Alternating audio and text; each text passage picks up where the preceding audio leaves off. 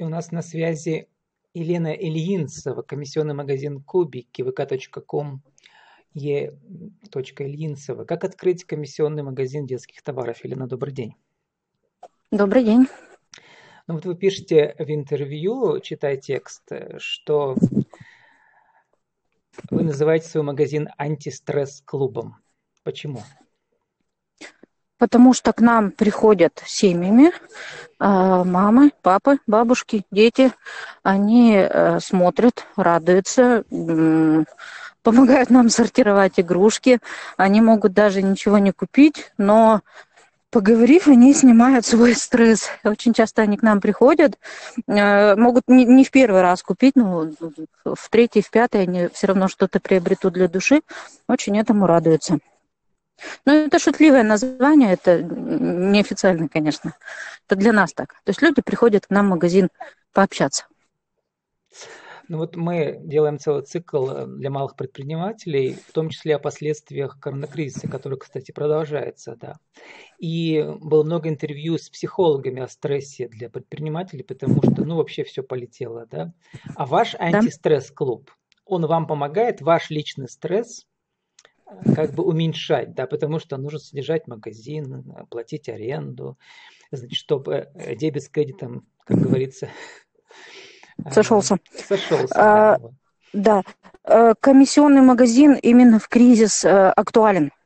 То есть доходы снизились, большие крупные магазины долго не работали, и именно мой магазин – это та ниша, которая, как, который, как ни странно, но карантин помог.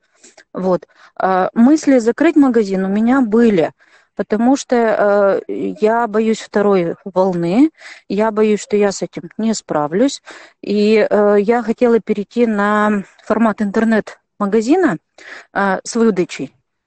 Вот. Ну, кстати, То у есть... вас же интернет-магазин работает. Я смотрел в группе, у вас там, во-первых, много подписчиков, да, несколько тысяч, а во-вторых, каждый товар или только самые, значит, самые, самые, самые, как сказать, классные куклы там или кто у вас там всякие игрушки вы выкладываете или каждую поступающую, так сказать? Каждую модель? поступающую нет возможности, у меня ограничение, лимит 100 фотографий в день, и не дает это. Товара гораздо больше. Ну, это, я посмотрел, что люди прямо да. пишут и говорят там, типа, сколько стоит? О, я такую там, не знаю, помню с детства, да, то есть у вас прямо да. вот, даже вот эта ежедневная витрина, которая, да, в постах идет, э, да. приносит людям радость. Да, да, очень сильно, очень много радости и эмоций. И это только в группе, а еще в личные сообщения. Э, ну, я, я э, стандартно веду примерно 30-50 диалогов в час. Елена, у нас, конечно, тема такая хорошая, да, вспомнить детство и так далее. Но у нас ведь цикл для предпринимателей. Давайте поговорим про цифры. Вам приходится арендовать помещение, вот это? Да. А сколько вам нужно поработать дней, чтобы хотя бы аренда оправдалась в месяц? Но так, именно дни, что все очень сложно, все по-разному. Бывает и сезонность, и летние сезоны, и э, новогодние праздники, когда люди идут. Сейчас подготовка к школе. То есть э, за полтора года э, стабильности нет какой-то. И э, за полтора года я вот только начинаю выходить на прибыль. То есть до этого у меня он был магазин, не плюс, не минус.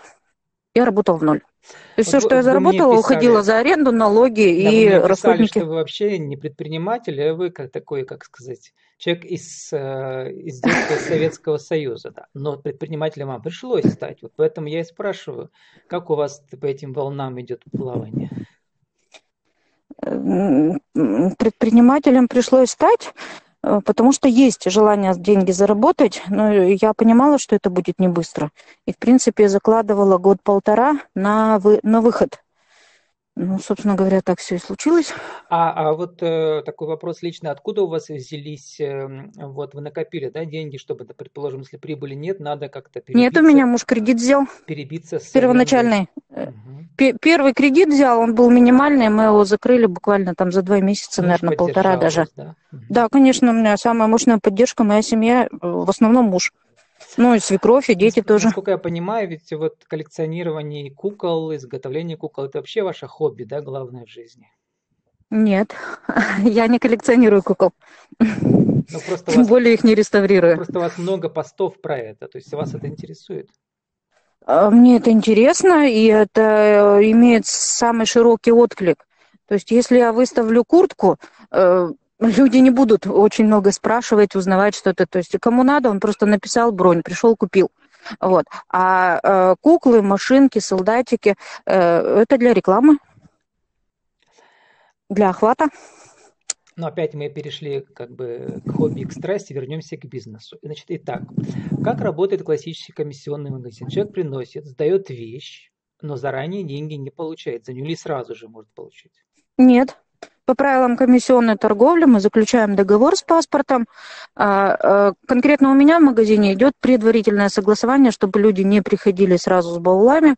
Они мне присылают фотографии в личку, желаемые цены, размеры, мы обсуждаем, люди приносят, э, на месте мы уже смотрим э, фурнитуру, состояние общее, актуальность сезона, принимаем, выдаем бумажный договор, накладную, и я прошу людей, там, например, раз в неделю мне писать, звонить, либо заходить в магазин, узнавать продажи. Деньги мы выдаем сразу. То есть, если вещь продалась, человек пришел, узнал, что эта вещь, забирает. И, соответственно, сколько процентов вы себе берете от цены?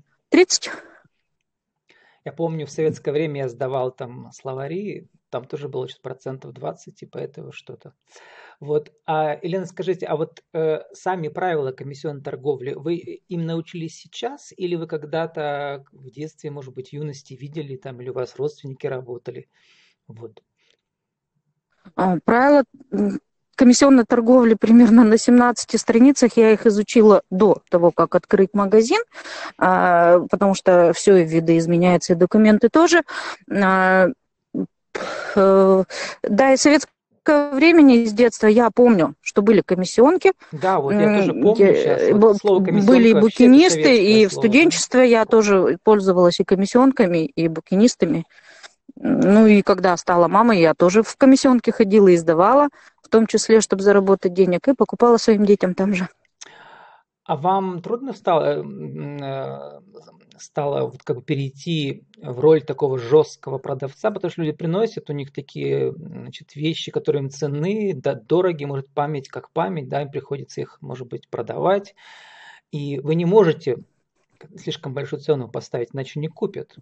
Вот, то есть, как бы вот я вижу какую-то скрытую трагедию в этом, или я э, ошибаюсь? Ну, я жесткой до сих пор не стала. Я очень мягкий человек сама по себе, и э, я не вижу никакой трагедии в этом. То есть люди избавляются на самом деле от ненужного.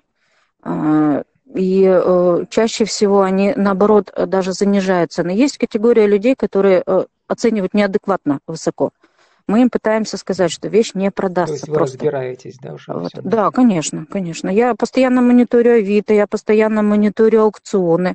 Э, ну, то есть все, что касается моей работы, это широк, широко Вы сами вспомнили про Авито, как раз хотела спросить про Авито, да? читаете мы мысли. Ведь у нас сейчас, по сути, комиссионкой стала Авито. Я тут сам на днях купил чайник со свистком. Да, очень быстро, угу. да, и отлично. Вот. А как сделать так, чтобы люди пришли к вам, а не на Авито выставили свои игрушки? Зачем это делать, если они уже к нам приходят и говорят, на Авито не продается? То есть э, было время, когда на Авито продавалось все. Сейчас к нам пошли те люди, которые на Авито выставляют и не продается вообще ни по каким деньгам. Э, редкие продажи у нас, они уверены, что у нас продается все в магазине. Хотя это не так. Вот, а я подумал, э, а, наверное, вот, знаете, вот можно купить книжку онлайн, а можно прийти в книжный магазин. Там, в первую очередь, визуальное да, впечатление и тактильное. Может быть, из-за этого магазин гораздо круче и душевнее. Чем ну, конечно. Пощупал, потрогал, примерил, одел, пошел. А на Авито это надо э, согласовать время, которое, э, ну, например, молодые мамы, у которых его нет, то есть наша целевая аудитория, мамы, куда-то ехать с ребенком, и там еще может оказаться совсем не то, что а, представлено на фотографии, описания достаточно короткие на Авито. У нас в магазине можно прийти, и мало того, у нас в магазине можно сделать возврат в течение трех дней. Так а что это, конечно, вот удобнее. Детские мягкие игрушки, например, в частности, это ведь там всякие еще бактерии. Как вот с этим быть? Бактерии есть везде. Почему вы решили, что именно на мягких игрушках есть какие-то бактерии? Мягкие игрушки даже, кстати, чаще стирают, э, чем э, остальные вещи. То есть вы их не обрабатываете, да, когда вам их сдают никак? Нет, нам их приносят чистые. Родители сами должны в первую очередь да, об этом позаботиться. Ну, смотрите, вы приходите в любой, даже люксовый магазин, и там вещи, которые до вас уже померили.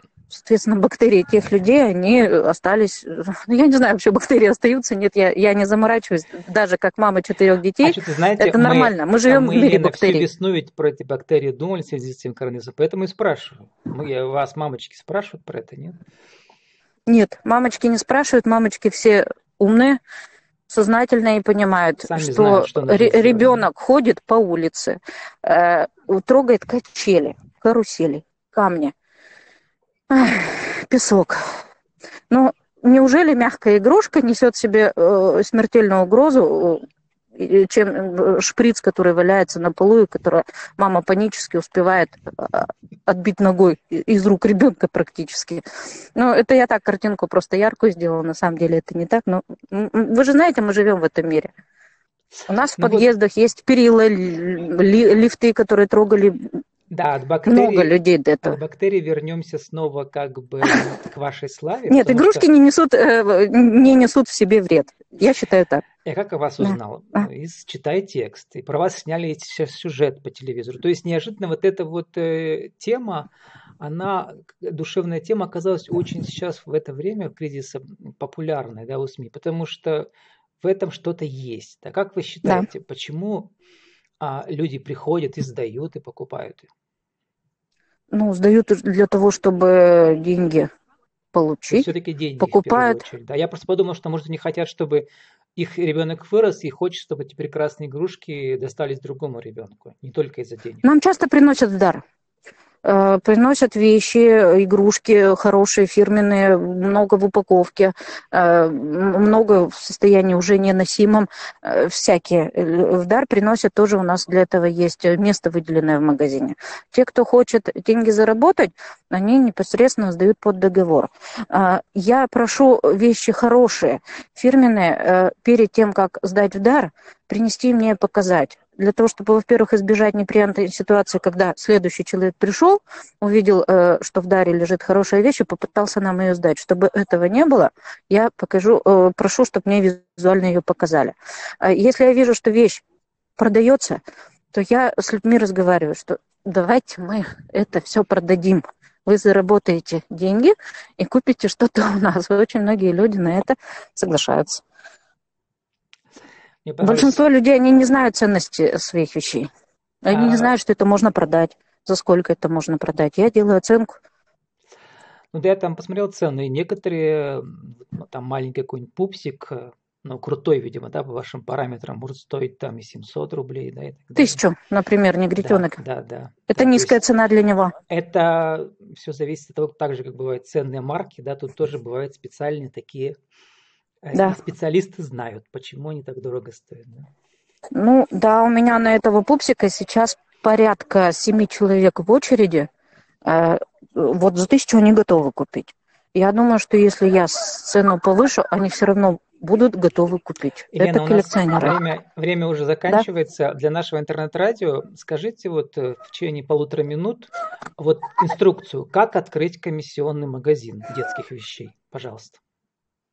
Э, изучить рынок, э, изучить документы, оценить свои возможности, э, помониторить свою целевую аудиторию, сдать документы в МФЦ, найти помещение и работать. Отлично. У нас осталось время еще на вашу бизнес-аудиовизитку. Еще раз для нашего интернет-радио кто вы, что вы, какие товары и как вас найти. Кубики, комиссионный магазин детских товаров, город Пермь, Куйбышева, 88, рядом с ДК Солдатова. Э, группа ВКонтакте, Кубики, комиссионный магазин. Всегда рада. С нами была Елена Ильинцева, комиссионный магазин Кубик. Как открыть комиссионный магазин детских товаров? Елена, спасибо и удачи вам. Спасибо.